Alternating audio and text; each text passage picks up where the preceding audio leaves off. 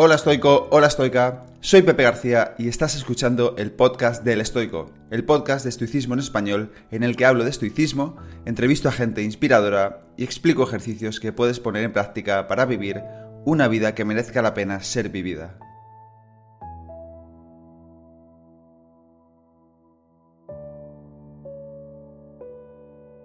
Bienvenido, bienvenida al episodio número 135 del podcast. Yo creo que este es el episodio más importante, por lo menos el más especial de todos los que he grabado, porque se trata de una conversación entre tres mentes que yo admiro muchísimo en mi vida, que son Nazaret Castellanos, Ramiro Calle y Gustavo Díez.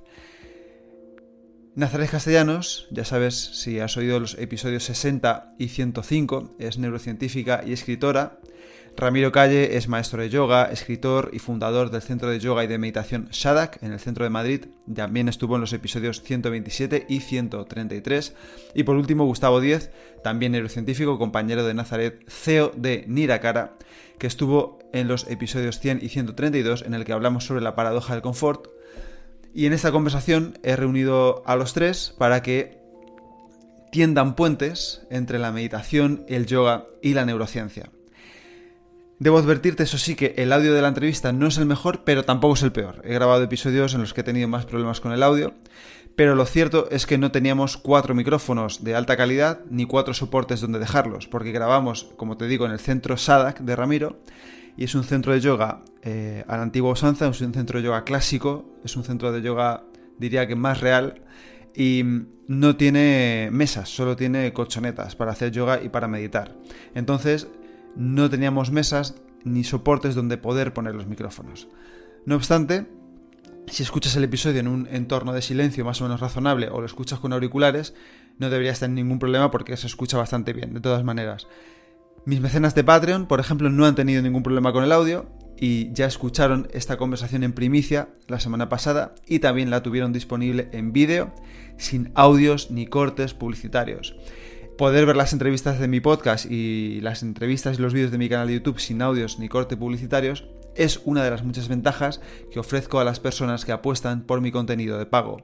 Además, al hacerte mecenas de Patreon también tienes acceso a más de 300 episodios de podcast, artículos, meditaciones guiadas, retos estoicos mensuales, descuentos permanentes en todos mis cursos, mi club de lectura y una comunidad increíble de gente que está interesada en el estoicismo y el crecimiento interior. Si eres una persona a la que le gusta la filosofía estoica, pero no tienes con quién compartir tu afición por ella, en mi membresía de Patreon puedes unirte a una comunidad de personas que te puede aportar mucho en tu día a día y con los que puedes conversar e intercambiar opiniones, ideas y aprendizajes de los temas filosóficos que más te interesen. Además, el 13 de enero, el próximo 13 de enero, sábado, vamos a hacer un encuentro presencial en Madrid con la comunidad de Patreon. Así que si quieres venirte con nosotros, únete a mi membresía antes de ese día 13 de enero. Para entrar solo tienes que ir al enlace que te dejo en la descripción del episodio. Y ahora sí, vamos con la conversación entre Nazaret Castellanos, Ramiro Calle y Gustavo Díez. Bienvenidos a todos al podcast. Muchas gracias por juntarnos gracias a vosotros por hacer lo posible, porque me parece, me parece algo muy increíble. Gracias por dejarnos tu casa también para eh, tan bonito y gracias a vosotros también por el hueco con. Es un placer porque estamos en el centro de Yogasada, como sabéis, 53 años. Aquí han pasado 700.000 alumnos, entre ellos el tío de Nazaret. Y Gustavo. Y yo. Y Gustavo también pasó, que además se le ha quedado no las clases, sino el canto de la golondrina. Exactamente. ¿Eh? No es que diga, se me quedaron las palabras de Ramiro. De hecho, ha confesado hoy que se le queda el canto de las golondrinas. Digamos que tus instrucciones, junto con el canto de las golondrinas, apoyaron un momento muy difícil en mi vida. Eso he de reconocer y luego Antonio Castellanos, el tío de Nazaret, con el que viajé a la India, uno de los primeros budistas reales que hubo en España, y ya os digo, 700.000 personas, y lo que no sabe mucha gente, aunque lo tengo publicado en algún libro, es que este fue el sitio donde durante la guerra estuvo la Gestapo. No. Entonces, ¿sabéis lo que digo yo? Que llevo 53 años limpiando el karma de la Gestapo. ya creo que lo he limpiado bastante, ¿no? Todo esto era un núcleo de nazis en las cafeterías de al lado, era tremendo y de espías, no solo de nazis, espías de todos los sitios del mundo se reunían por esta zona y acudían a una cafetería que había ahí en la, en la esquina de Ayala con la castellana que se llamaba Invasi. Y ese fue un sitio, de alguna manera, pues, que reunía un nido de espionaje. Así que fijaros dónde me trajo el karma para ¿Y dónde estamos ahora? Sí, sí, sí. El, O sea, me parece increíble. Yo te he dicho antes que nunca había estado en un centro así. Eh, me parece eh, fascinante. Y sobre todo, yo voy a intentar aunar un poco eh, lo que hacéis también vosotros y tú, que es aunar ciencia, meditación, yoga, progreso. Y quería empezar por el progreso, pero un progreso distinto, que es eh, los estoicos griegos, a, los estoicos que progresaban le llamaban procoptón, y los estoicos romanos le llamaban proficiens. Entonces yo siempre me he preguntado cómo saber si estoy progresando. Marco Aurelio decía, em, si cada día tus acciones son un poco más humanas, Seneca decía, sabrás que estás progresando si cada día eres más amigo tuyo. Y Episteto decía, sabrás que estás progresando si dejas de tener envidia, si dejas de criticar tanto, si dejas de compartir tanto. Entonces yo quería preguntaros a los tres, empezad quien queráis, eh, ¿cómo sabéis vosotros, o cómo medís vuestro progreso interior, espiritual o personal? yo lo que voy a hacer es un poco servir hoy de abogado del diablo, ya que tengo el placer de tener aquí a Nazaret y a Gustavo, pues me gusta un poco escarbar. ¿eh? Entonces, esto que tú dices es muy importante, que si no hay transformación, no hay nada. El yoga sin transformación no es yoga, el zen sin transformación, el tantra, el vedanta sin transformación, ¿qué es? Se convierte en una especie de juego lúdico espiritual, pero no ayuda. Entonces, mi primera pregunta, eh, voy a retar un poco y desafiar a Nazaret, que se desenvuelve muy bien, así que no va a tener problemas. Nazaret, a propósito de la transformación, ¿de qué serviría que tú puedas constatar neurocientíficamente muchos cambios en el cerebro, en la respiración, en tantas cosas orgánicas, si eso luego no se constata o se corrobora como transformación interior. Claro, no, eso me parece maravilloso. Y yo creo que hablamos de transformación, eh, mira, Caja, eh, Ramón y Cajal hablaba del concepto de la plasticidad, en, este caso del cerebro, ¿no? como esa capacidad que tiene el cerebro de reorganizarse, ¿no? es plástico. Pero lo que él dijo, y me parecía muy bello, es lo que llamaba la plasticidad dirigida. Yo puedo eh, transformarme, pero puedo transformarme hacia algo peor. ¿no? Entonces, la, la plasticidad dirigida es cuando hay una intención detrás que intenta guiar esos cambios. Y entonces es en la intención donde realmente está la potencia de esa plasticidad, ¿no? O sea, como yo voy a acompañar que vaya cambiando mi cuerpo hacia algo que yo pretendo, que puedo conseguir o no puedo conseguir. Entonces, cuando nosotros evaluamos, y nosotros, ¿no? Gustavo y yo, que como sabes medimos los cambios cerebrales que supone la práctica regular de la meditación, cuando hacemos esos cambios de medir el cerebro antes y después, y vemos, pues esta zona es más grande, esta zona es más pequeña, pues esto tal, esto cual, no tiene peso, como tú dices, a no ser que lo correlacionemos con algo que nos reporta la persona. Lo que nosotros estudiamos siempre es cómo esos cambios cerebrales están correlacionados con alguna medida que me da idea de su psicología.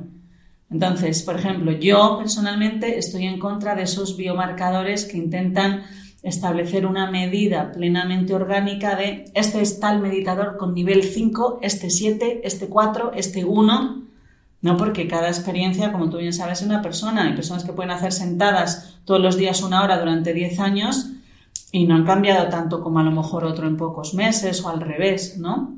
Entonces a mí me gusta esa unión o sea, lo que intento hacer a través del laboratorio es hablar de esa unión entre la mente y el cuerpo. Quedarse solo con lo que es evidente desde un punto de vista material me parece que tiene muchas ventajas, me parece que hay que agradecerlo, ahí me sitúo, Pero en ese otro plano de conocernos, creo que no tiene sentido si no hacemos esa unión con la experiencia. Sí, como ya adelantaba Pepe.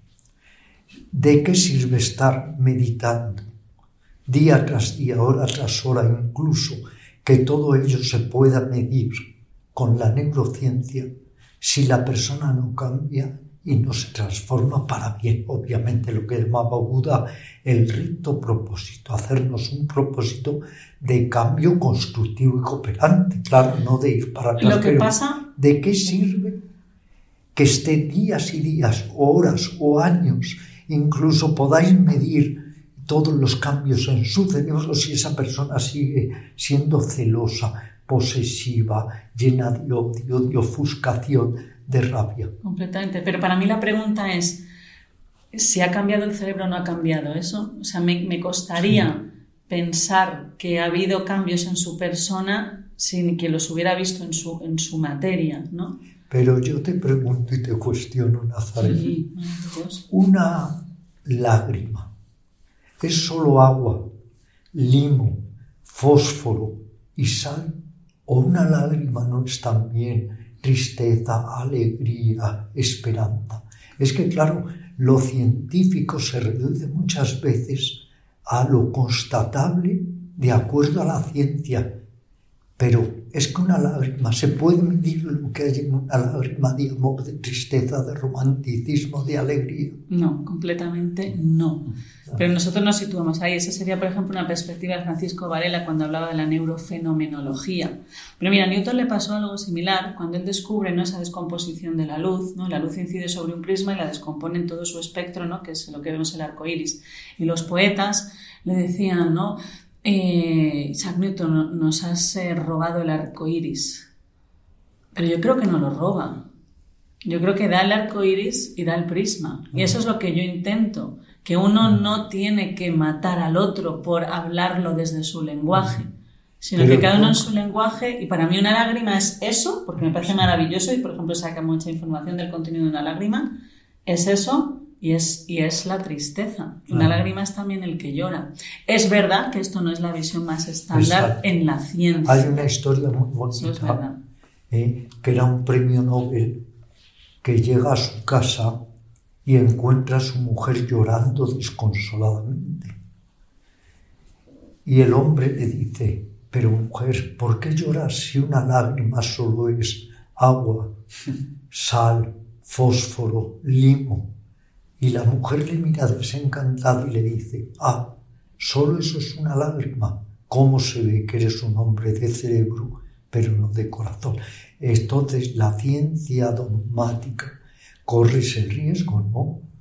Pero ¿es, ¿es, la ciencia o es el dogma? Es decir, ah, eh, eh, la ciencia finalmente significa conocimiento, es una forma de acercarse a, lo que está pasando e intentar comprenderlo, comprenderlo de una manera más profunda. ¿no? Porque también en el mundo espiritual, y esta es la contrapartida, eh, aparecen muchas veces eh, eh, diferentes tipos de, pues de, escuelas, de gurús, de formas de entender la vida que son muy limitadas y que además no tienen sistemas para evaluar si aquellas personas que siguen esos métodos están o no siguiendo un método de transformación o simplemente están de alguna forma eh, con una experiencia analgésica eh, que en base a las creencias eh, les va llevando por un terreno de, hacer cosas, digamos, que, dice el guru y tal, pero que no les lleva a un, encuentro consigo mismo. Entonces, ahí yo creo que no es tanto si ciencia o experiencia en primera persona espiritual, sino más bien si una persona es o no dogmática. Es decir, o si una eh, ciencia se vive de una manera dogmática o un camino de yoga se puede vivir también de una manera dogmática. Claro, lo que yo quería decir con esto, vosotros que también sois meditadores, es que si tú, por ejemplo, entras en un estado de integración, de bienestar profundo, de serenidad, de un estado, vamos a llamarle culmen de conciencia, a ti te da igual, obviamente, si eso lo corrobora o no una resonancia magnética, lo que sea. Esto es, fijaros, una anécdota.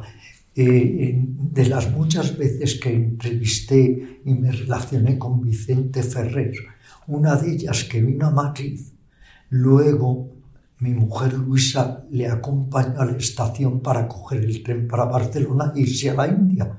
Y él le dijo algo muy interesante a Luisa. Le dijo, Luisa, a Dios le da igual si crees en él o no.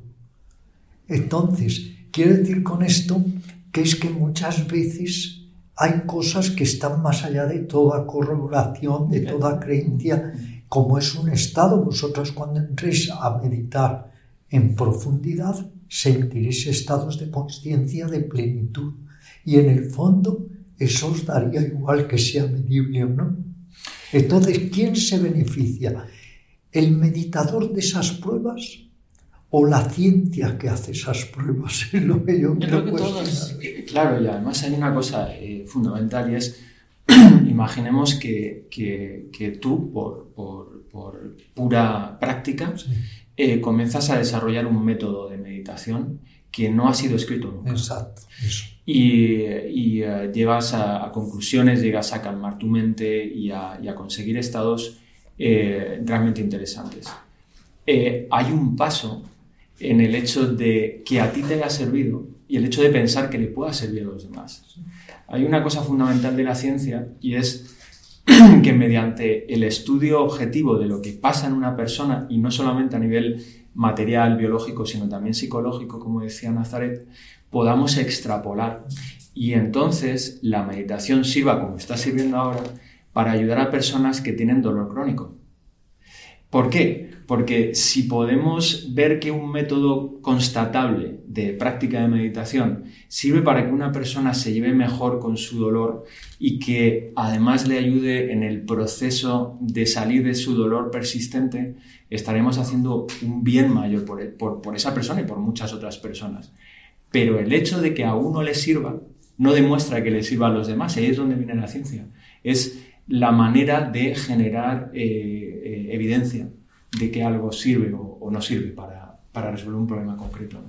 Pero aparte a mí, por ejemplo, me resulta, me calma mucho, y porque yo creo que también estamos en otra época, el comprender el por qué. ¿no? Yo, pues como tú sabes, ¿no? por, por mi tío, pues la meditación está muy presente en toda mi familia y yo la he experimentado mucho tiempo, pero fue hace como 12 años cuando empecé a estudiarla cuando dije, ah, entonces esto era por esto, ah, entonces esto está relacionado con esto.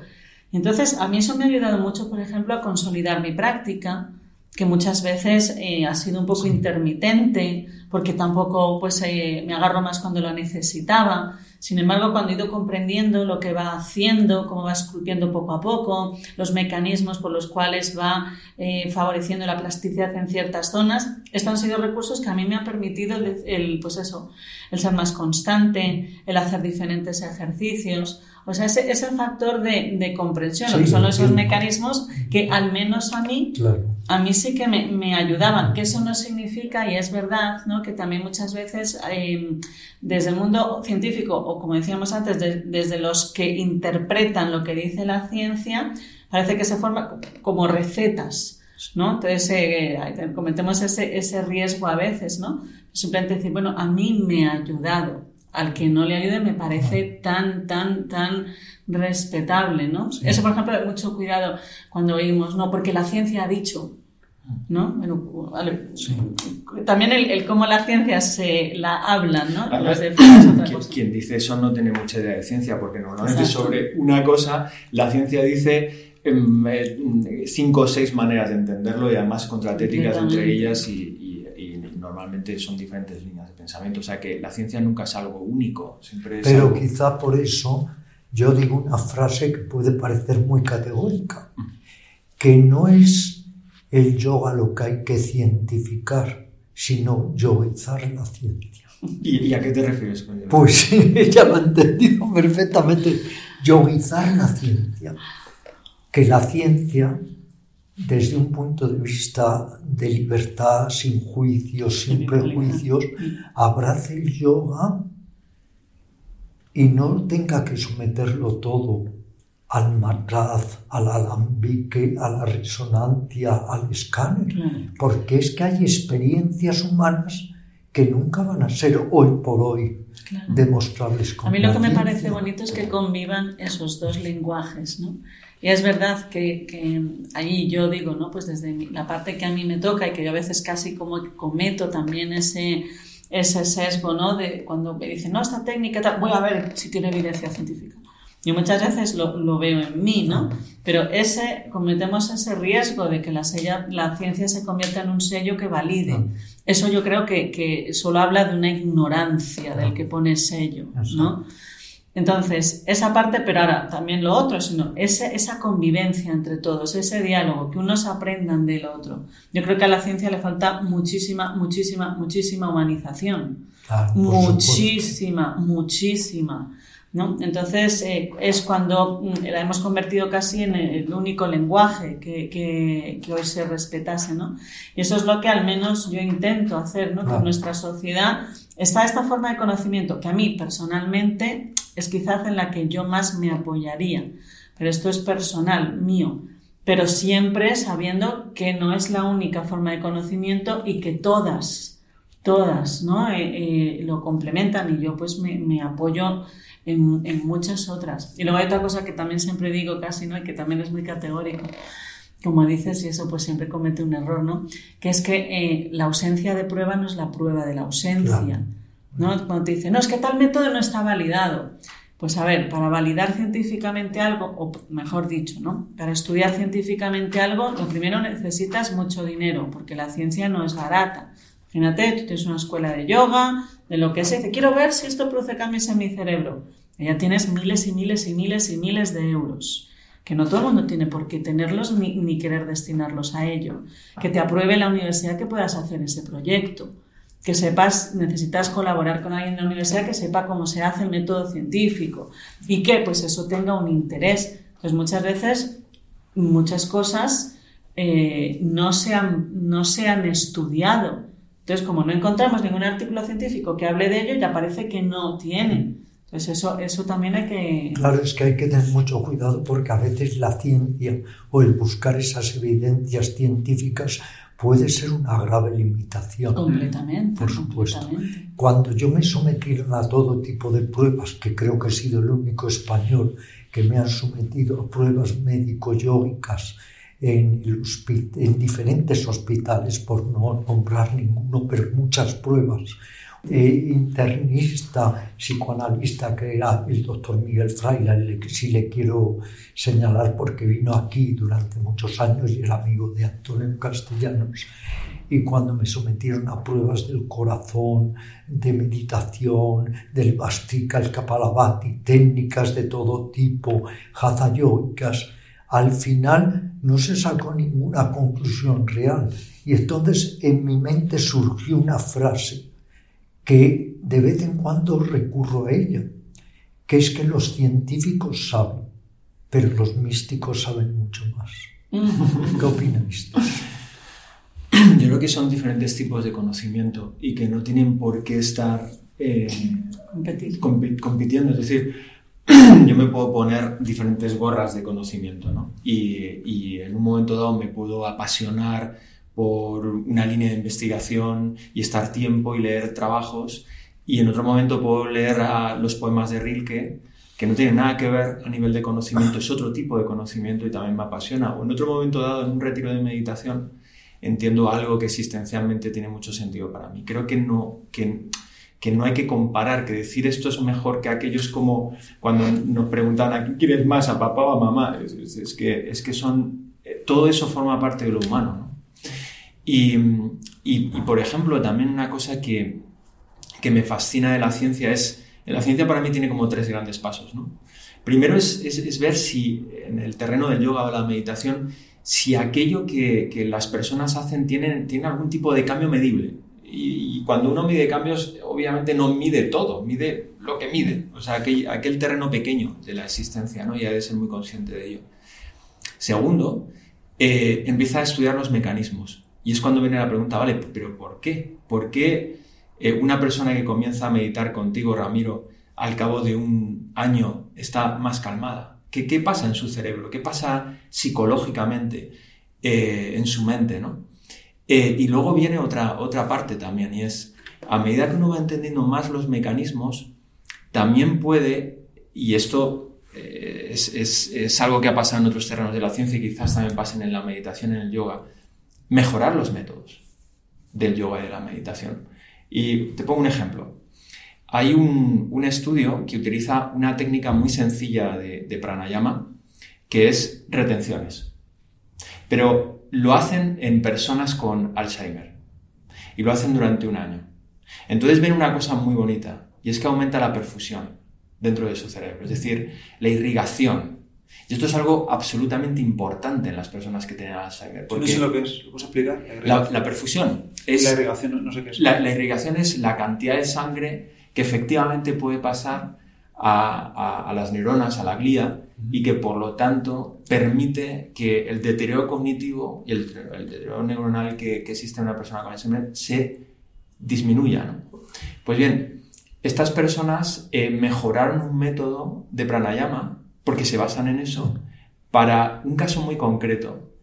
Eh, y yo creo en eso, en que, en que, en realidad los dos tipos de conocimiento pueden estar completamente eh, en, en, comunión. Es decir, es, es, la razón o la emoción. No, no, es que, es que ambas cosas están dentro de... Pero yo creo, fíjate, que es un signo de honestidad el reconocer la paternidad de los métodos que se estén utilizando. Que es que hay muchas personas, como sabéis, que utilizan métodos de yoga, de zen, de tantra, da igual, pero no reconocen su paternidad, incluso los presentan como métodos que ellos han creado o inventado. Porque, por ejemplo, la relajación, el neurólogo berlinés Schulz, con el entrenamiento autógeno que jugó un papel enorme en la psiquiatría actual y en la psicoterapia, él desde el primer momento reconoció la paternidad del yoga, que fue el primer método o disciplina que utilizó la relajación consciente.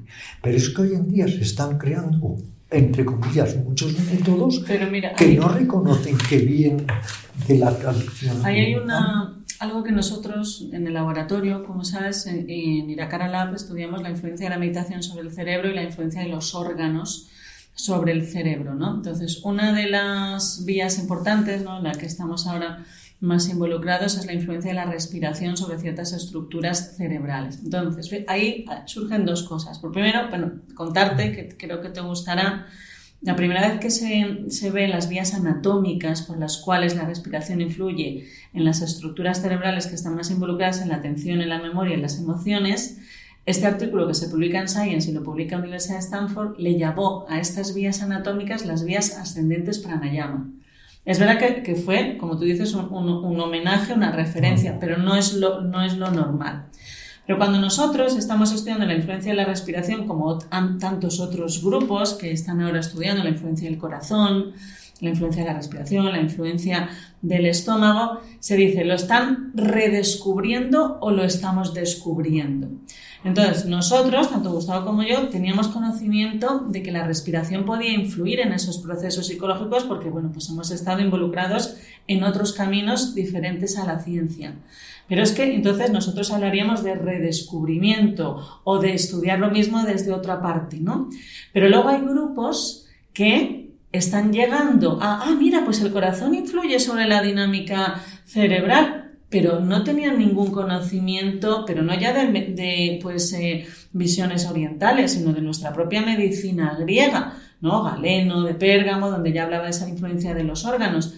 Pero el problema para mí, uno de los grandes problemas de, de, la Facultad de Medicina es que no tiene una asignatura que se llame Historia de la, me, de la Medicina o Historia de las Medicinas. Mm. Esto ya sería a nivel pro, pero no lo van a hacer. Entonces, la inmensa mayoría no tiene conocimiento de lo que dicen otras visiones, pero están llegando a esos mismos resultados. Entonces, es verdad que lo están descubriendo, porque yo estoy descubriendo algo que para mí era nuevo. Soy la primera que lo ha visto, ¿no? Podría decir esas visiones, pero porque ya no esas personas no sabían que otros ya lo habían estudiado. Nosotros lo hemos visto muchas veces contando a las personas lo que estudiamos, tal, digo, se llama las vías ¿para qué? ah, porque es que ya había, ten ah, sí, ah, no, pero fíjate lo que estáis descubriendo, guay, esto se sabe por primera vez, esto yo lo oigo constantemente. No, no se sabe por primera vez, todo cambia mucho más en el siglo XVII con Descartes, ¿no? Pero eh, hablo de aquí también, ¿no? De, de, Grecia, no, esto ya se sabía, la medicina china, eh, pues el yoga, digo, ellos ya lo, lo, sabían, pero el que lo estudia no. Entonces a mí me parece bonito también esa confluencia de saberes, ¿no? Donde pues eh, volvemos a ese ya, concepto integral. Pero el que lo estudia tiene incluso el deber o la obligación moral de descubrir de dónde vienen también, esas investigaciones. Por supuesto. Eso te digo que haría falta esa asignatura que vienen de muy atrás, porque por ejemplo Buda, a través de su meditación y convirtiéndose él en su propio laboratorio viviente, descubrió lo que él llamó calapas, unidades subatómicas. Entonces no había aceleradores de partículas, él fue su propio acelerador de partículas y dio por primera vez en la historia de la humanidad una explicación incluso de lo que eran esos calapas. Entonces, eso no se puede ignorar. Un investigador tiene que investigar en lo que hay ahora, pero también de dónde viene todo ese conocimiento y esa técnica. Por ejemplo, durante muchos años el doctor Benson, no sé si habéis oído hablar de él, en América ha conseguido a través de la relajación consciente y la recitación de uno en inglés one, como si fuera el mantra on, pero él utilizando one, ha conseguido mantener perfectamente la presión arterial equilibrada de infinidad de personas que la tenían totalmente desequilibrada. Y lo ha hecho no por medicamentos antitensionales, sino relajación y la recitación del mantra americano one, como el que dice Coca-Cola pero ha servido. Pero ¿de dónde sacó el todo eso el doctor Benson? Es que se fue al Tíbet e investigó cómo los lamas o los ermitaños tibetanos elevaban la temperatura del cuerpo. Claro. Entonces, es que un investigador no puede centrarse solamente. Tiene que ver de dónde vienen todas esas fuentes. Eh, eso sería lo ideal, pero lo cierto, y esto es una crítica al sistema que hay ahora, es que la ciencia se ha tecnificado mucho. ¿A qué me refiero con esto?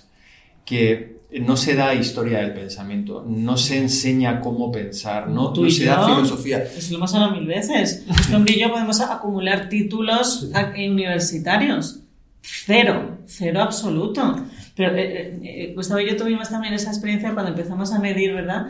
La influencia de la respiración sobre el cerebro. Nosotros utilizamos una máquina que es magnetoencefalografía que está basada en superconductividad cuántica, muy, muy, muy compleja. Y entonces yo fui una de las primeras que se metió en la máquina, ¿no? Y, y, cuando salí y le dije, Gustavo, ¿sabemos utilizar esta máquina? ¿Sabemos hacer ecuaciones muy complejas? Y yo, porque Gustavo ya sabía, pero yo no y yo no sé nada de mi respiración. Cero, Ramiro, tú no sabes, ahora respiro mal, pero es que antes respiraba muy mal. Y dije, pero ¿y por qué a mí nadie me ha enseñado? Yo tengo ahí una rasta de títulos que, que en, en mi día a día no me valen para nada. se puede dar el caso y se dará de que haya personas que científicamente estudien la meditación y nunca hayan meditado. Pero completamente. Pero mira, hubo, un, congreso en Washington donde hay un, todo un campo de la investigación que es la, red por defecto, la actividad basal del cerebro, es decir, qué pasa en el cerebro cuando tú dejas tu mente a la deriva. ¿no? Esto es un campo muy extendido porque tiene muchísimas, muchísimas implicaciones, ¿no? es un paso casi necesario. Y entonces en un congreso se preguntó, a ver, por favor, que levante la mano, ¿quiénes de ustedes que dedican su vida a eso se han parado a observar durante un solo minuto su propia mente a la deriva. Esta pregunta la hace Davidson, Richard Davidson, un meditador, que, uno de los padres de la neurociencia de meditación. Levantaron la mano tres. Pero es que lo mismo sucede con los que estudian la influencia del ejercicio físico sobre la, salud. Pero es que lo mismo sucede cuando tú te vas a un hospital y le preguntas el estilo de vida a los grandes conocedores de nuestro cuerpo, que son los, los médicos, los biólogos. Es decir, eh, desarrollamos una ciencia o un mundo académico que nos, nos enseña a mirar hacia afuera. Y entonces sabemos muchos palabrejos, pues si nos ponemos a soltar aquí palabrejos Gustavo y yo, nos quedamos finos. Pero yo no tengo ni idea de mí. Claro, pero es que esto conduce a lo de los falsos gurús, aquello de yo predico pero no practico. Mm. Cuando el yoga... Lo que pasa es que el científico no predicaría. Eso, cuando el yoga se basa en experiencias y no en creencias. Porque de qué sirven las creencias si tú no lo experimentas como tal. Lo que pasa es que si a mí alguien, por ejemplo, ahora yo estoy metida, me encanta ¿no? lo de bailar y, los beneficios del baile y tal, y yo me leo artículos que digo, ¡wow, qué, qué maravilla! Y yo no me paro a pensar si las personas que han escrito ese artículo bailan o no, porque realmente me da igual. Entonces yo creo que la ciencia eh, ha trascendido un poco, ¿no? Eh, al papel del que habla, ¿no? A mí me gusta decir que, que como decía George Steiner, soy el postino, soy el, cartero, soy el mensajero, ¿no? Entonces, eh, yo, por ejemplo, que cuento, hablo y divulgo mucho la influencia de la respiración sobre el cerebro principalmente, y ya te digo que yo sé muy poco y sigo aprendiendo. Entonces, cuando dice, pues yo te veo los vídeos y respiras por la nariz, pero es que no te fijes en mí. Yo intento mandarte el mensaje, yo estoy aprendiendo pero igual tú, que por ejemplo, todo eso que de alguna manera investigas, lo estás luego experimentando en ti, por ejemplo, decir, voy a hacer el Bastrika 20 minutos diarios, o el Kapalabhati o el Surya Veda, para no solo tener la evidencia científica, sino mi experiencia. Lo hago, pero como es, pero, pero lo difundo como estudiante. Yo no me pongo en el papel de maestra. Yo practico todos los días, todos los días meditación y estudio, y en España pues somos el único grupo prácticamente que lo estudia y nos ponen ese papel, pero digo, yo te aporto todo lo que yo sé que me dice la ciencia y de mi experiencia lo poco que, que yo, que yo sé porque sigo mm, aprendiendo. Entonces, eh, yo no soy maestra, de, de meditación, pero, pero, lo intento. Pero es muy eso útil convertirse en el propio laboratorio. Pero hombre, hombre, que esto también lo hablamos de a veces vamos a, o yo voy a, retiros, ¿no? O cuando practico en casa, eh, que estoy así tal y digo, ahora estará pasando no sé qué, ahora mi corteza frontal, o sea que a mí me fastidia muchas veces. Pero lo, lo, claro que lo intento probar en mí, pero no me pongo en el papel de maestro como, por ejemplo, ¿no? En, eh, pues en los gurús o en la filosofía budista, en otras, donde el que ya te habla es porque ya está a otro nivel. Aquí yo cuento lo que se está estudiando, pero no se fijen en mí porque estoy aprendiendo también. Pero a mí lo que me cuesta creer, y vuelvo a lo que Pepe preguntaba, es que la transformación interior, el dejar de ser celoso, el convertirte de avaro en generoso, el, en lugar de estar siempre agitado, estar tranquilo, que eso se pueda medir científicamente. Bueno, eso sí se puede medir, ¿no? A ver, cuando... Y luego otra cosa, y aún sí se puede medir, ¿de qué le ayuda a que vuelva lo mismo al que lo experimenta? Al que lo aprende, sí, al que lo corrobora, pero al que lo experimenta. pero, pero puede ser porque... Tú si estás enamorado, Gustavo, que lo habrás estado muchas veces, eso se puede medir. ¿O a ti te importa que se pueda medir? Quiero decirte, tú estás enamorado, pero a ti te da igual que eso lo esté reflejando ¿no? tu cerebro, tu dinámica. Sí, pero es un ejemplo diferente. Mira, te, te lo explico. Tú tienes una persona que, que, a lo mejor tiene problemas con el azúcar y le cambias su dieta. Entonces, eh, es, es, una buena medida para, para, esta persona que se vaya haciendo medidas de vez en cuando para evaluar si realmente lo que está haciendo tiene algún sentido. Y, uh, y, si las pruebas son positivas, entonces esa persona tendrá una manera de más o menos guiarse dentro de, de, de, las cosas que le dice su médico. Y en psicología pasa también lo mismo, es decir, una persona puede estar con un trastorno de ansiedad eh, y, eh, y dentro de las técnicas que pueda haber, puede haber técnicas basadas en meditación o en mindfulness, que es una palabra que te encanta. No, no, hasta ahora, hasta ahora he estado un poco chequeando a Nazaret, pero que a ti te dejo el pote. ¡Ah! ¡Mira a mí! Es que a ti te dejo el pote. Pero, Ten, ten cuidado que tengo espinas, ¿eh? por eso. Eh, es broma. Entonces, eh, a una persona que tiene trastorno de ansiedad y, y si el abordaje que el psicólogo, la persona que le esté tratando, eh, tiene eh, meditación o mindfulness como parte de su, progreso, eh, puede ser una buena idea y no la única que de vez en cuando se haga un chequeo, es decir, que con, o bien por cuestionarios o por preguntas abiertas, el propio profesional vaya sabiendo que más o menos esa persona va generando, digamos, un progreso.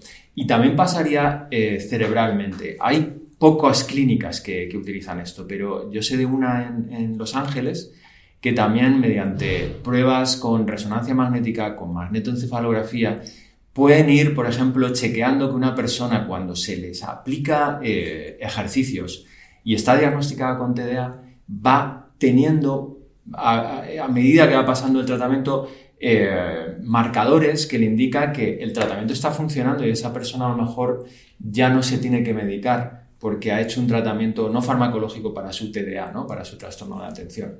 Entonces yo creo que sí que tiene un sentido. Ahora, para el místico no, porque no, no hay manera de, de- Pero estamos en un terreno mucho antes de decir, ¿sirve la meditación para solucionar problemas de la vida diaria? Porque, porque esto es un tema, es decir, ahora se están medicalizando los problemas de la vida diaria. Entonces, ¿puede ser que la práctica de meditación sirva para eso? Y, si es que sí, pues puede haber a lo mejor métodos para evaluar si más o menos tenemos- razón, sabiendo que el método siempre va a ser algo muy, muy eh, reducido en, en- lo que es la capacidad de ver lo que realmente está pasando en la persona. ¿no? Pues eso quería pre- preguntaros, que ¿cómo sabéis si estáis progresando, no?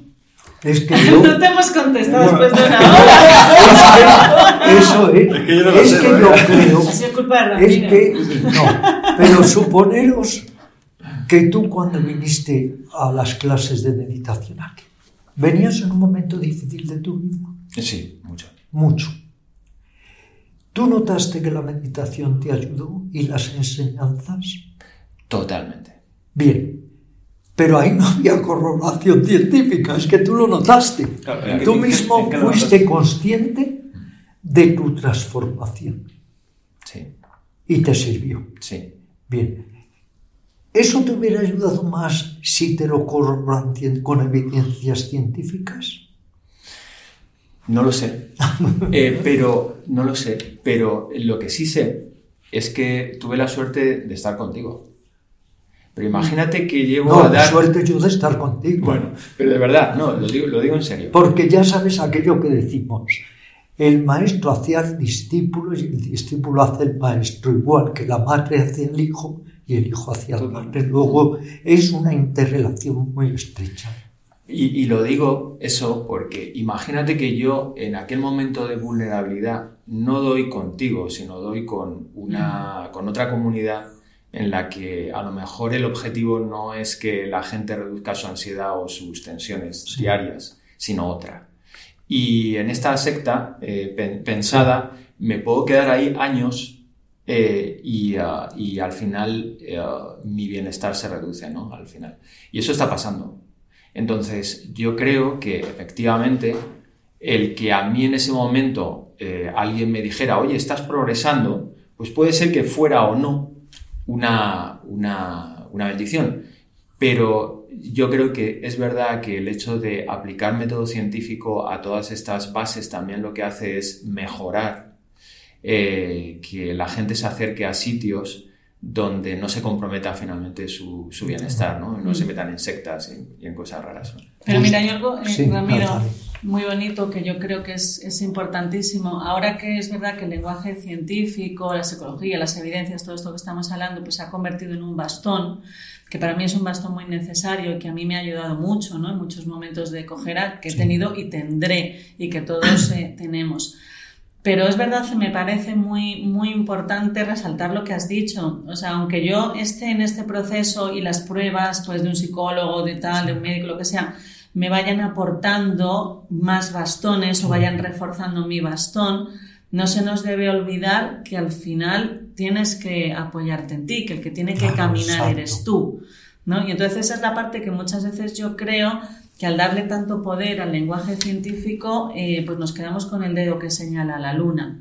Entonces, el lenguaje científico a mí me ayuda, yo creo que ayuda en este, en este momento. Me encanta que haya diálogo con otras tradiciones, pero siempre, siempre, siempre volver a decir, ¿no? Que esto es algo que, por ejemplo, mi tío nos decía mucho, ¿no? Vale, el médico te hará la receta, pero tú te tienes que tomar el, medicina, ¿no? O sea, en el suelo el que te caes en el que te tienes que apoyar para levantarte. O sea, que al final, aunque la ciencia me diga, mi médico, mi terapeuta, mi lo que sea, sí, no, este, este índice ha subido un 77,4 y el otro ha bajado un 35, tal, que me ayudan, al final soy yo, ¿no? Que, pues esta frase que se atribuye al Buda, sé tu propia lámpara. Exacto. ¿no? Entonces, esto es la parte que yo creo que falta añadir cuando, y que yo creo que yo cometo ese fallo, ¿no? Es decir, pues mm, hablamos del lenguaje científico, aporto, mira esto tal, tal y cual, pero al final eres tú el que lo tiene que hacer. Por mucho que te diga la ciencia y tus máquinas más sofisticadas del mundo, cuando estés solo en tu casa te tienes que sentar todos los días, porque si no, por mucha meditación, mucho estudio que haya detrás, la meditación te va a ayudar en nada, eres tú. Entonces, esa parte me parece que es importante, por ejemplo, ¿no? Por eso me resultan tan enriquecedores estos diálogos que creo que debiera haber más entre el, mundo científico, biomédico y las personas que habéis estado pues eh, tan, tan de cerca en esa experiencia, ¿no? Ah. Porque esto, por ejemplo, a mí me ha hecho mucho pensar en eso, que, que yo me quedo en el lenguaje, científico y sin dar ese paso de ir, oye, y te recuerdo que al final eres tú. Eso, te dignifica, esa honestidad al expresar todo lo que estás expresando, porque es como reconocer que trabajas mucho mejor el campo de la ciencia, pero menos el campo del desarrollo personal, de los ejercicios. Claro, porque a mí, por ejemplo, a veces me siento, hablaba antes con, con Pepe, ¿no? Yo me sitúo, como he dicho antes, en, un poco en la mensajera de todo lo que está pasando a nivel científico. Me gusta mucho comunicarlo, pero es verdad que cuando, pues, si tengo que decir estos mensajes, de quién soy yo. O cuando me dicen no, pero tú guía una meditación, pero ¿quién soy yo? Para meditarla, yo te puedo contar lo que pasa en la ínsula anterior y su conexión con la vida. Y yo medito todos los días, pero ¿quién soy yo para decirte a ti?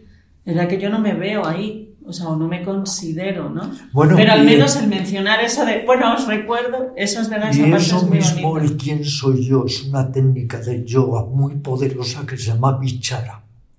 ¿Quién soy yo? No es estar repitiéndote quién soy yo, quién soy yo, es el deseo ardiente, el anhelo de querer saber quién soy yo. ¿Quién es el que ríe, el que llora, el que siente, el que ama, el que se le ocurren los pensamientos. Siempre decimos yo, pero hay que ir más allá.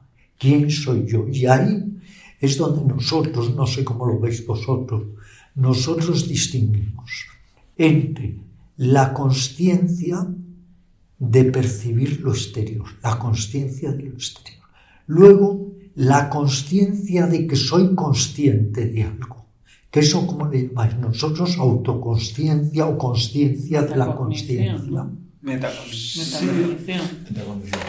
Y luego profundizar ahí en la sensación soy, no como una idea, no como una palabra, no como un concepto, sino como una experiencia que te vas poco a poco absorbiendo en esa sensación pura y desnuda más allá del pensamiento que es ser.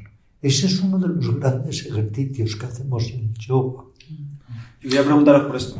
¿Dónde llegamos? A ver si tengo más suerte. Profundizando en ese ser, ¿dónde llegamos? Quiero decir con esto. Mirad, lo que yo aprendí cuando empecé con el yoga, porque yo empecé con libros franceses, puesto que aquí con la dictadura no conseguíamos ningún libro que no fuera solo de ejercicios de yoga. Lo que aprendí es lo que decían todos los grandes expertos en yoga y en orientalismo en Francia, que no se trataba de acrecentar la conciencia, sino lo que ellos decían de pasé, sobrepasar la conciencia. Es decir, que ellos reconocen que tenemos una conciencia y que podemos ser conscientes de que tenemos una conciencia en autopercepción, pero que eso no nos lleva a la máxima sabiduría, que sería ir más allá de la conciencia ordinaria. Ya que os tengo aquí, os quiero preguntar, ¿qué hay más allá de la conciencia ordinaria? No hablo ahora de trascendencia, no, solo qué hay ¿Cómo puede uno vivir la vida más allá de la conciencia ordinaria? O dicho de otra forma, podríamos salir de la mente egocéntrica, de la mente pensante, y encontrar un acceso, un pasadizo hacia una mente no pensante y cómo se traduciría esa mente no pensante en evidencias científicas. científicamente. ahí no hay nada que aportar porque porque es que ni siquiera se tiene un conocimiento mm, mecanístico de qué, de qué es la conciencia. No se sabe nada de dónde viene la conciencia. Ni se supone que hay una conciencia no pensante. Hmm. No se supone. Pero es que yo creo que esta es un terreno que ni existe. No. O sea, esa, eh, yo Pero te digo, se supone que no existe. que investigarlo porque es que es la base ah, de toda la filosofía y la psicología oriental. Toda la psicología oriental se basa en que nuestra conciencia ordinaria, como decía Buda, está empañada.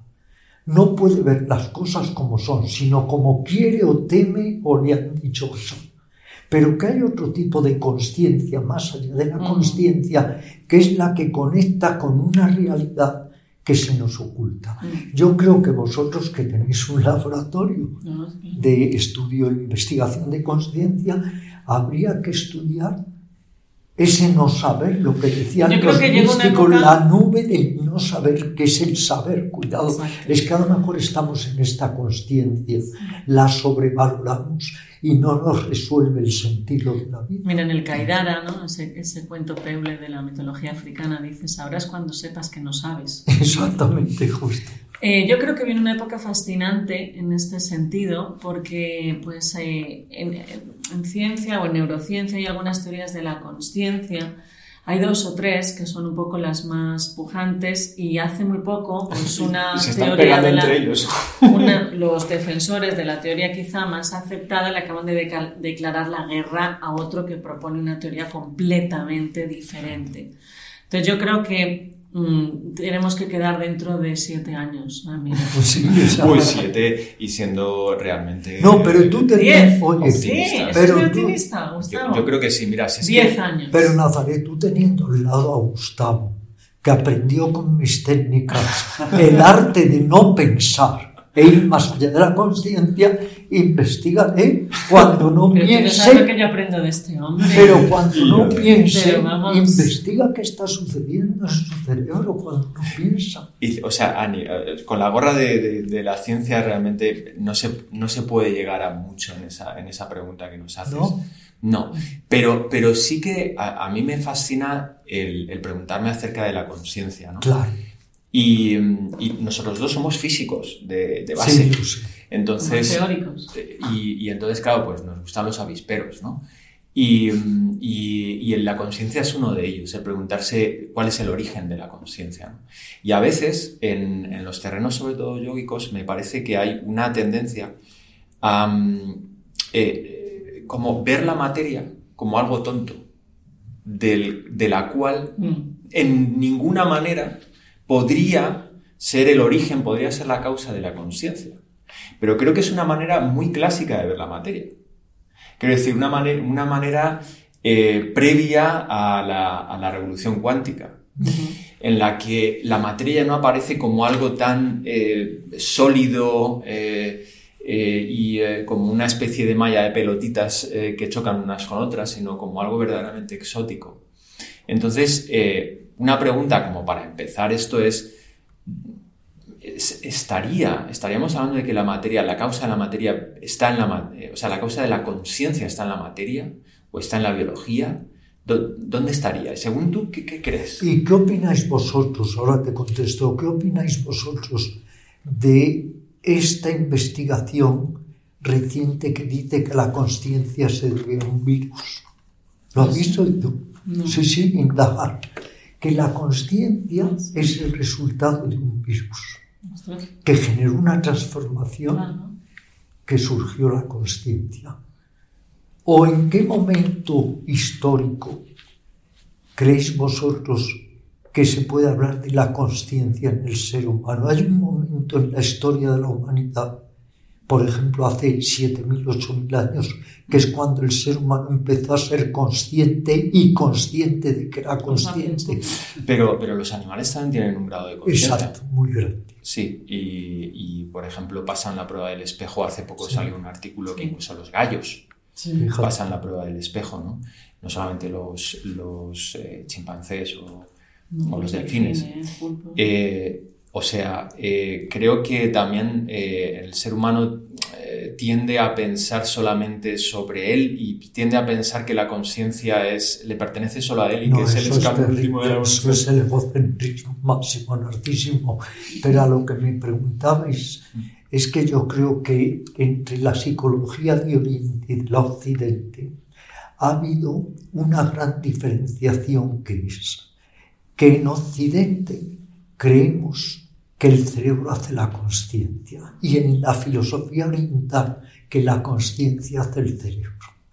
Eso es, una visión muy diferente entre Oriente y Occidente. Sí. Y creemos que es que la conciencia podría llegar a ser independiente del cerebro o del soporte material. ¿Qué opináis? Es muy dualista, ¿no? Ambas visiones. Sí. Cuando a mí me gusta pensar es que, son distinguibles pero inseparables. ¿no? Exactamente. Ahora, ¿dónde se puede llegar, como os preguntaba, en esa autopercepción de quedarse solo ensimismado en ser? ¿Cómo lo veis eso? Ser, la sensación de ser, no soy esto o aquello, no soy hombre, mujer, español o birmano, ser, que es una de las grandes meditaciones que hay porque está por un lado la meditación vipassana de contemplar, pero esa mm. meditación más mística de la sensación de ser. Yo sí creo que tiene un correlato biológico. Yo creo que una experiencia tan, tan profunda me, extrañaría que no que trascendiese a la, materia, porque seguiría siendo una visión muy dual, en mi opinión. y además es una forma de ver la biología como algo siempre bajo. Eh, a veces ocurre eso, ¿no? Si, se puede explicar por la, con, también con cosas biológicas, es como que ya no tiene tanto...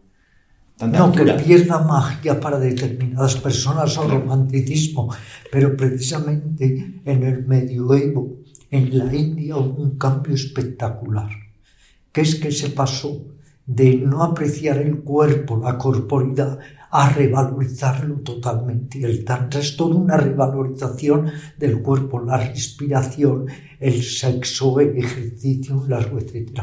Mm. Y hemos llegado a un punto muy interesante para preguntar, ¿te gusta? ¿Por qué mindfulness y no atención? ¿Qué pasa? ¿Nos avergonzamos de nuestro idioma castellano?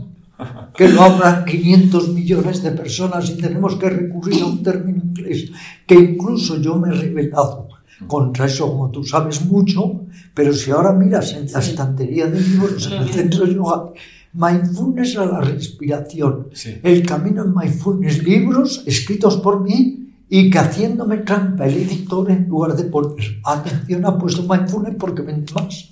¿Por qué? ¿Qué pasó? eso, o sea, la última cosa que has, que has comentado es adaptación, Ramiro. O sea, básicamente, eh, como cualquier organismo, te has adaptado a, los tiempos. Y, sobre el término de mindfulness, hay, yo creo que hay varias explicaciones para ello. Una es la, la puramente científica, es decir, a partir de los años 80 se comienza, o más bien en 90 y a 2000, se comienza a investigar mindfulness intensivamente. Y como bien sabes, los trabajos normalmente se publican en inglés, sobre todo porque los pioneros en este campo son eh, ingleses. Y mindfulness eh, en el entorno de la investigación tiene que ver con un proceso psicológico muy determinado que no es exactamente la atención. Entonces no se habla de attention o no se, no se habla de awareness, sino se habla de mindfulness. Y entonces se toma ese concepto en, eh, España. Eso es, eso es, una explicación. La otra explicación es que eh, también por detrás hay una eh, evaluación diferente de las prácticas de meditación y se coge quizás como término mindfulness para intentar apartarse de, fórmulas diferentes. ¿Por qué? Porque mindfulness surge con un programa que se llama MBSR, que es MBSR, o sea, Mindfulness Based Stress Reduction, en la Universidad de Massachusetts. Y eh, el primer programa eh, se utiliza para reducir el dolor crónico de, pacientes. Entonces surge en un entorno muy, muy eh, particular, que es el entorno clínico, y se utiliza prácticas de meditación, realmente meditación, para aliviar los síntomas de esas personas. Pero el contexto filosófico empieza a cambiar. Es decir, no se explica por ejemplo, el fin último de la meditación, ¿no? que, cuando uno lee a Patanjali, pues eh, básicamente se empieza por ese, por ese, por ese paso, ¿no? ¿Cuál es el fin último de la meditación? De la, de la meditación o el mismo Buda siempre dijo que para él el fin de la meditación es descubrir de manera vivencial las tres características básicas de la existencia. El sufrimiento, el no yo o insustancialidad y la impermanencia. Pero eso nunca se dice en el mindfulness. No, por... qué ese afán de desvincular el mindfulness de todas las enseñanzas orientales de la atención, sea el yoga, el zen, el budismo? ¿Por qué? Creo que no hay tanta intención de, de desvincularlo eh, porque cuando, cuando uno lee, por ejemplo, a John Kabat-Zinn o, también otras personas que, estamos investigando y lees los trabajos, siempre se hace una referencia a las bases, eh, a de dónde viene este tipo de prácticas. Creo que no hay tanto una intención eh, de desvincular, pero sí de describir esas prácticas de una manera muy concreta para personas que a lo mejor lo están pasando mal y que necesitan medios para aliviar el sufrimiento y no se explica más. ¿Por qué? Porque es más efectivo para, para, esas personas, ¿no? O así, o así se interpreta.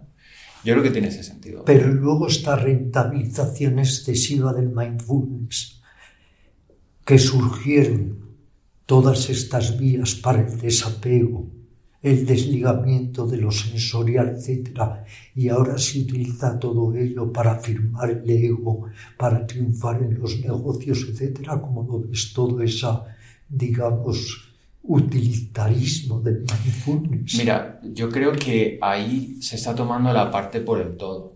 Es decir, eh, también hay muchos ejemplos de, personas dentro del yoga que, no lo han hecho bien, ¿no? Ah. que han, incluso personas que han sido eh, procesados por diferentes delitos y tal. ¿no? Y, que alguien diga es que en el yoga todos son unos cuentitos, ¿no?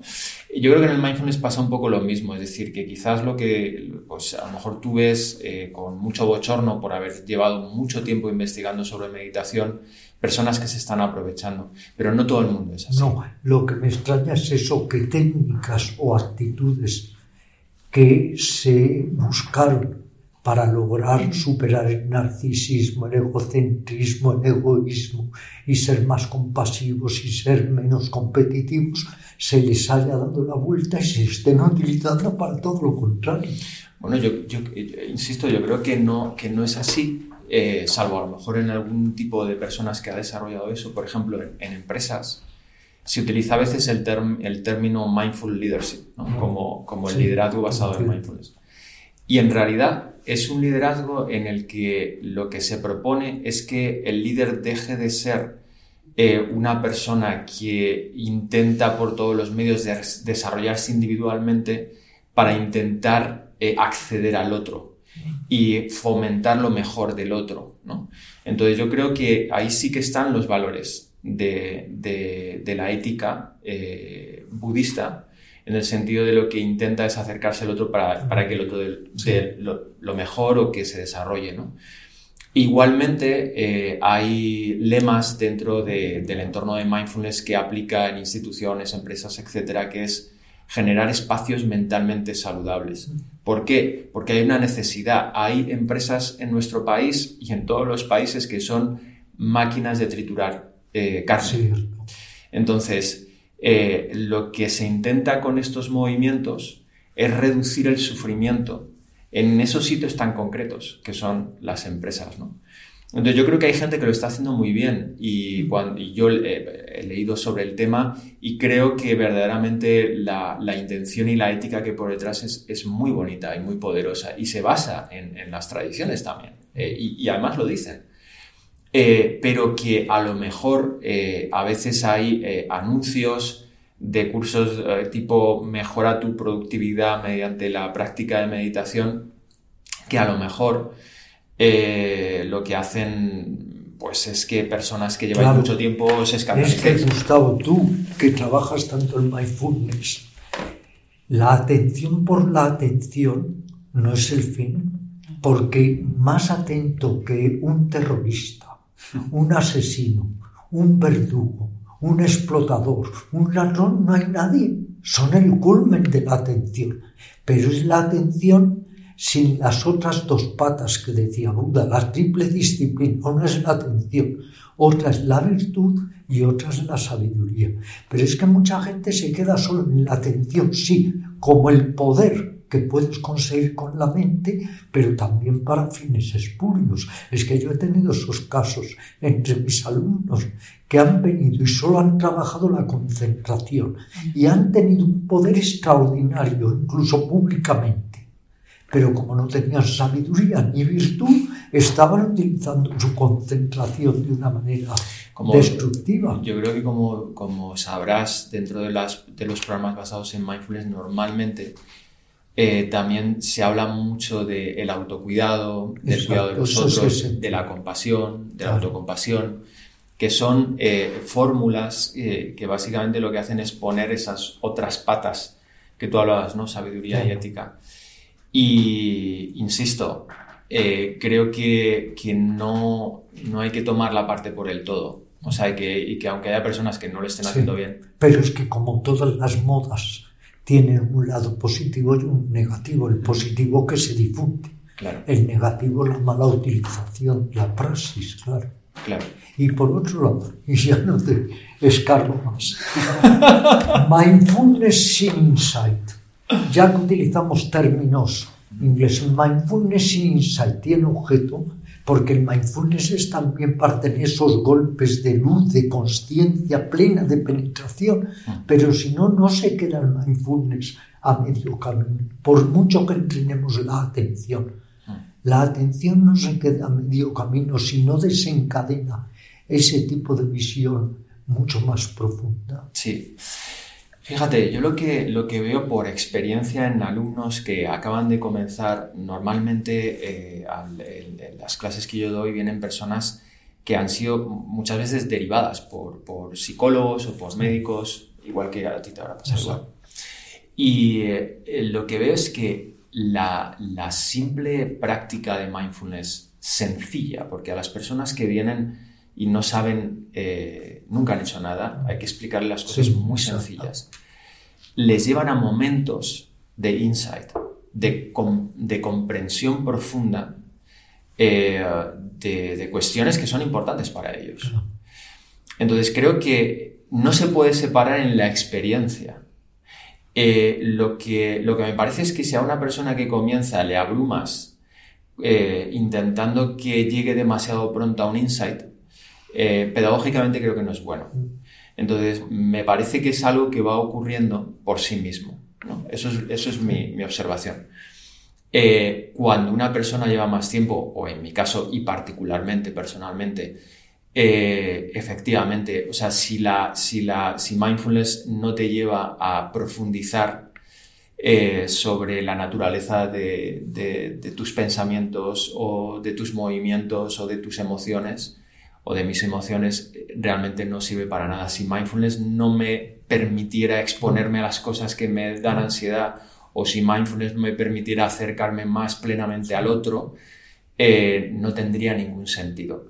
Y es verdad que a veces se utilizan las prácticas de meditación, se utilizan también eh, los textos o se utilizan las escuelas o los maestros como una evasión, como, un, como una especie de tranquilizante que no te lleva a ese insight. Porque para, para, para profundizar en el insight uno, uno, tiene que dar pasos por sí mismo y atreverse. Y, en ese sentido creo que, que, que, me parece totalmente oportuno esa, esa visión de, de mindfulness y, e insight. ¿no? Bueno, tenemos aquí a Pepe, que al fin y al cabo es el dueño del espacio. Que intervenga ya, vamos. Pues es que me, está resonando mucho lo que decís. Con lo del estoicismo está pasando igual. Y también me, me, está pasando un poco lo que os pasa a vosotros. Y antes te decía a ti, Nazaret, que mucha gente me, me escribe por privado y me dice, pero esto del estoicismo tiene alguna base científica. Y digo yo, pues no. Eh, o no todavía, ¿no? Porque sí que hay muchas técnicas de los estoicos que se utilizan técnicas en terapias cognitivo-conductuales que, que sí que empiezan a ver que tiene un efecto, ¿no? Y bueno, yo quería solamente preguntaros cómo sabéis si estáis progresando. yo te puedo dar mi experiencia. Sí, sí, por favor. Yo, yo, le decía antes a Nazaret que llevo 10, va a ser ahora que llevo 10 años meditando. Y, y tengo, con el estoicismo llevo 5 años, 4 años y medio, pero no, eh, pero no sé si estoy progresando. No bueno, si te voy a contar lo que un grandísimo amigo mío, que tiene libros maravillosos de meditación budista y de budismo, traductor del Pali directamente al castellano. Amadeo Soler le dice que lamentablemente ha muerto, mm. pero que sus libros son únicos. Él meditaba una hora por la mañana y una hora por la tarde. Pero a veces, como todo el mundo, gritaba y se enfadaba. Y su mujer le decía, mucho, mucho meditar, pero mira cómo te pones. Y él decía, pues imagínate cómo me pondría si no meditase. Entonces, claro, no podemos creer que vamos a encontrar esa perfección majestática.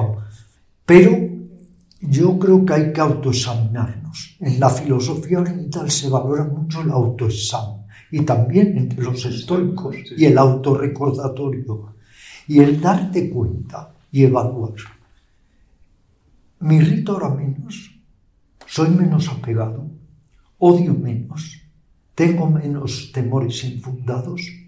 Examinarte, el examen de la mente, que es esencial. Yo les digo a los alumnos, si tú ves que llevas años meditando y sigues siendo igual de avaro, de agresivo, de déspota, es que algo falla, tienes que cuestionártelo. Deja la meditación y dedícate a otra cosa. Entonces yo creo que es uno mismo, ¿no? El que te evalúa, salvo que tengas un psicoanalista que lo haga por ti. ¿Qué opináis al respecto? Pues eh, personalmente también, porque no, no, no, puedo dar otra, otra respuesta. Eh, antes lo he dicho, eh, yo tengo muy detectados las cosas que, que verdaderamente me hacen evitar eh, situaciones, o sea, eh, cosas que me generan ansiedad o eh, frustración. Si la práctica de meditación me está funcionando, noto que voy dando pasos hacia ello y que, y que soy más valiente y que me puedo abrir más. Y al igual con, con otras personas. Mm, mi mujer también es un espejo maravilloso y mis hijos son un espejo bueno, tú ya sabes el adagio, ¿no? Ajá. Si te crees iluminado, ve a visitar a la familia. Ah, este. Es ¿Cómo has dicho? Pues ¿Quién, ¿Quién, decía eso, Ramiro? Que es un adagio ah, que hay en el mundo. Pues eso es clave, además cuando son pequeñitos es que se contagian emocionalmente, entonces te, te, te están, te están constantemente pues, en el lugar en el que uno está, ¿no? Y, eh, y luego también eh, he notado que, que, mi camino, o sea, son eh, subidas y bajadas y a mm. veces sí, no tengo ni idea de si estoy eh, siete pasos atrás que como estaba hace un año claro. o dónde demonios estoy, ¿no? Y luego pues paso otra etapa, creo que se mueve mucho. y yo creo que es muy importante ahí el ego, ¿eh?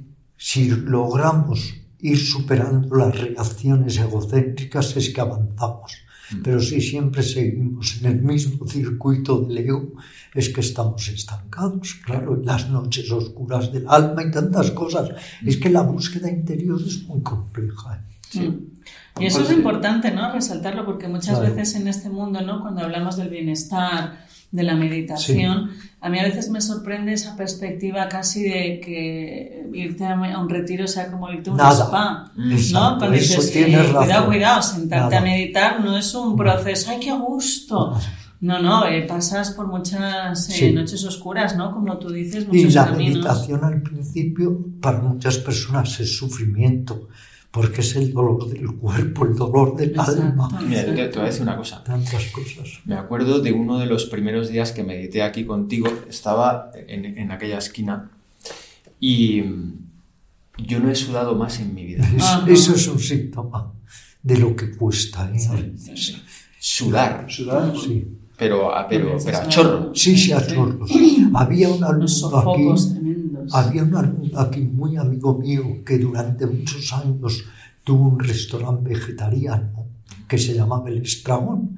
El Estragón. Ah, sí, pues él Yo te vi ahí hace ah, sí, muchos viste, años. pues fíjate, este alumno, Carlos Campo, se sentaba aquí y cuando se levantaba había un charco de lo que había sufrido, de del esfuerzo de no moverte de tantas Pero mira, te voy a decir una cosa ahí con la conexión. A mí me pasaba eso, esos sofocos, ese calor que yo veía a la gente con mantas y yo casi de, pues yo vendría en bañador del calor que tenía. Y entonces busqué en la literatura científica, porque eso a mí me generaba mucho malestar, me agobiaba muchísimo esa sensación de calor, de decir, me voy a marear aquí del calor que tengo, salgo sudando, voy a coger frío, tal. Y entonces luego vi en la literatura científica cómo esos cambios repentinos del calor y esos sofocos estaban relacionados con la reorganización de la ínsula, que es la zona más involucrada en la, identidad. Y entonces, a partir de esos artículos, yo aprendí a relacionarme con mis sofocos o mis calores al principio de la meditación de otra forma, porque lo veía como, bueno, lo llevo yo lo llevaba mejor sabiendo que es que eso era signo de, un trabajo ¿no? que estaba ocurriendo en mi propio cuerpo y además que iba en esa dirección de reorganización. ¿no? Era, era esa plasticidad dirigida, pues en era ese, sentido, En ese sentido, Nazaret, sería muy interesante también ver qué incidencias o evidencias tienen los síntomas que experimentamos en la meditación. Por ejemplo, uno de ellos, cuando parece que te separas de tu cuerpo. Eso se reflejará en algún lado del cerebro. Esa autoscopia que te ves desde arriba. Para mí eso no me pasa nunca. No sé, Sí, te ves desde arriba. O incluso te sientes en un rincón de la habitación. Sí, hay algún estudio. Lo que pasa es que esos casos son mucho más difíciles porque así como ver que la persona está sudando en un sofoco es fácil de medirlo, eh, ¿cómo, ¿cómo, puedo yo saber eso pero, que este se ha salido Pero del algo cuerpo? que sí se podría investigar, fíjate, desde que nació el yoga, el yoga se asoció a quietud y samadhi, a un estado especial de conciencia. Por eso todo esto que llaman ahora el yoga del movimiento, el yoga gimnástico, eso es el anti-yoga. El verdadero yoga, el de Patanjali, es la inmovilidad y la quietud. Todos los que hemos meditado hemos comprobado una cosa. A partir de una serie de minutos de total inmovilidad, te cambia totalmente algo en la conciencia. Yo no puedo decir a nivel cerebral qué es, pero eso lo sabemos todos, que en cuanto logras estar inmóvil un tiempo determinado, das un salto como cuántico en la conciencia. ¿Por qué? No lo sé pero eso lo sabemos todos los meditadores.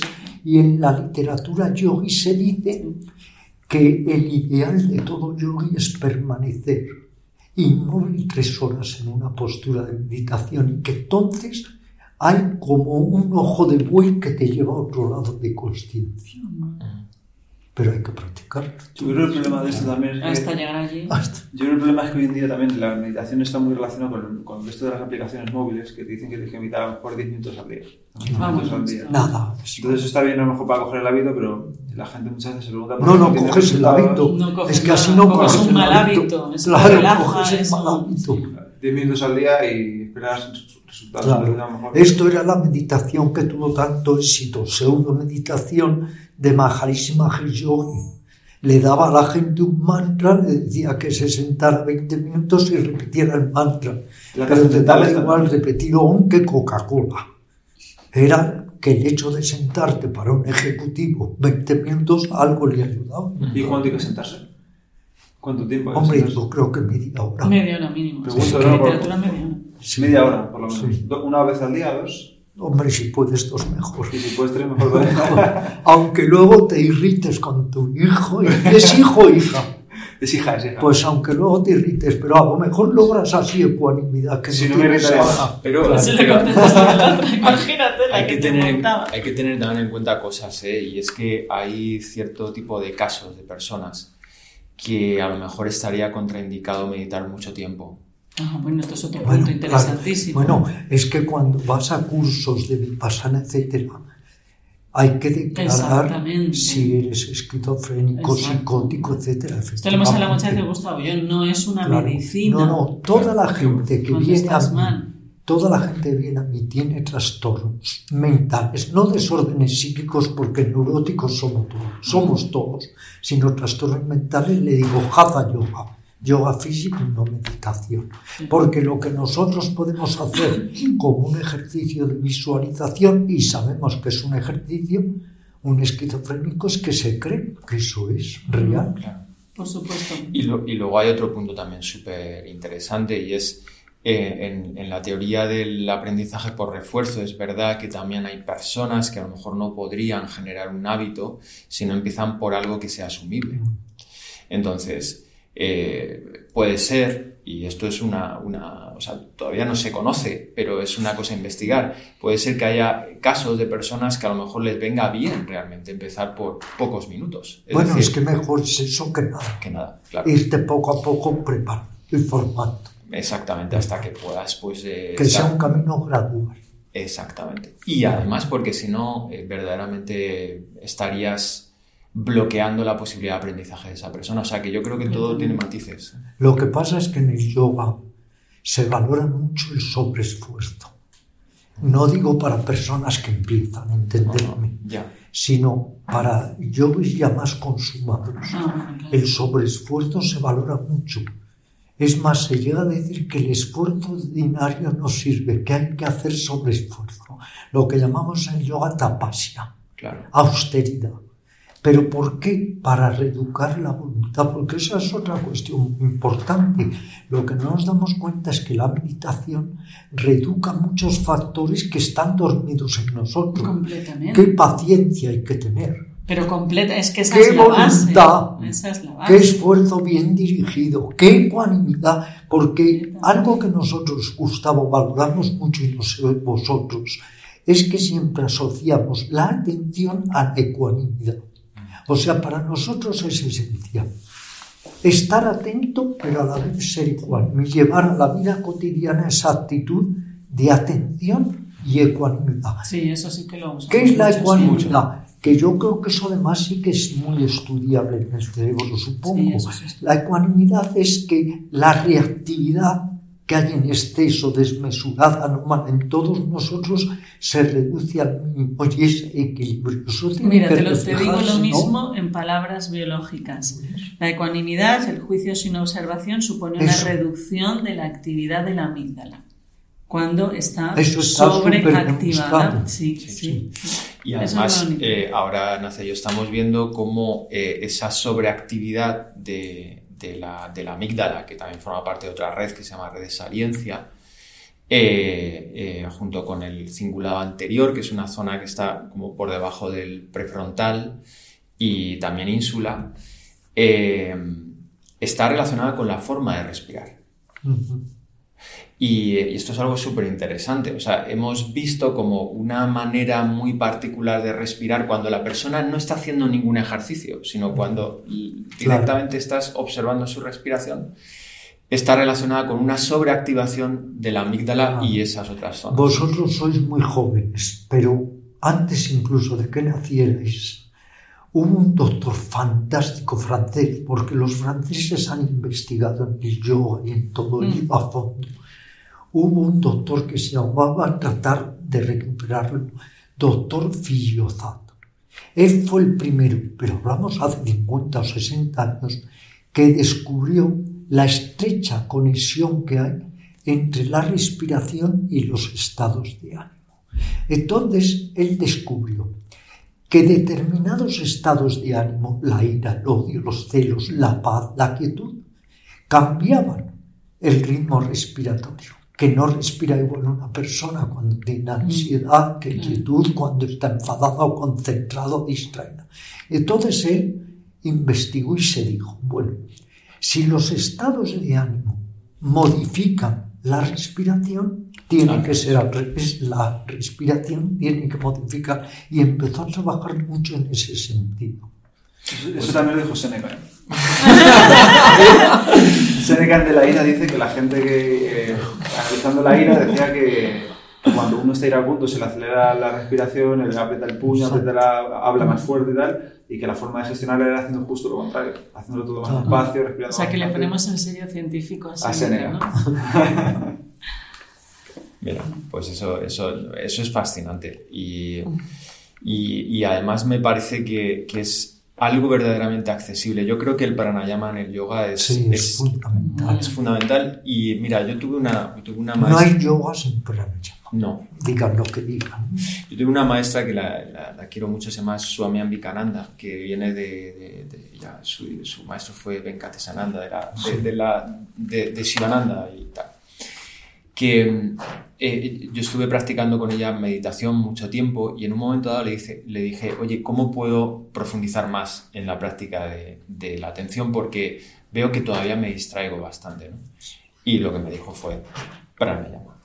Y efectivamente, o sea, el pranayama es clave. Sí. Pero fíjate, si bien se ha investigado mucho la meditación, que en realidad es bastante más difícil porque tienes que intentar extraer eh, la experiencia subjetiva de las personas.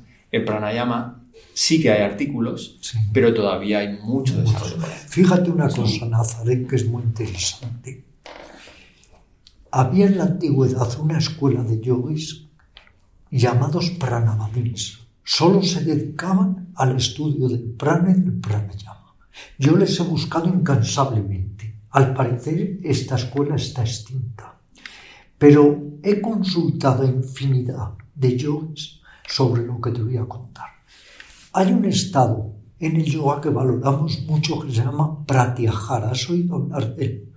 El pratyahara es que te retiras de los órganos sensoriales, te retiras de la masa de pensamientos, te vas introspectando, interiorizando para lograr la total o lo posible total vacuidad mental, o sea, la inhibición de los pensamientos.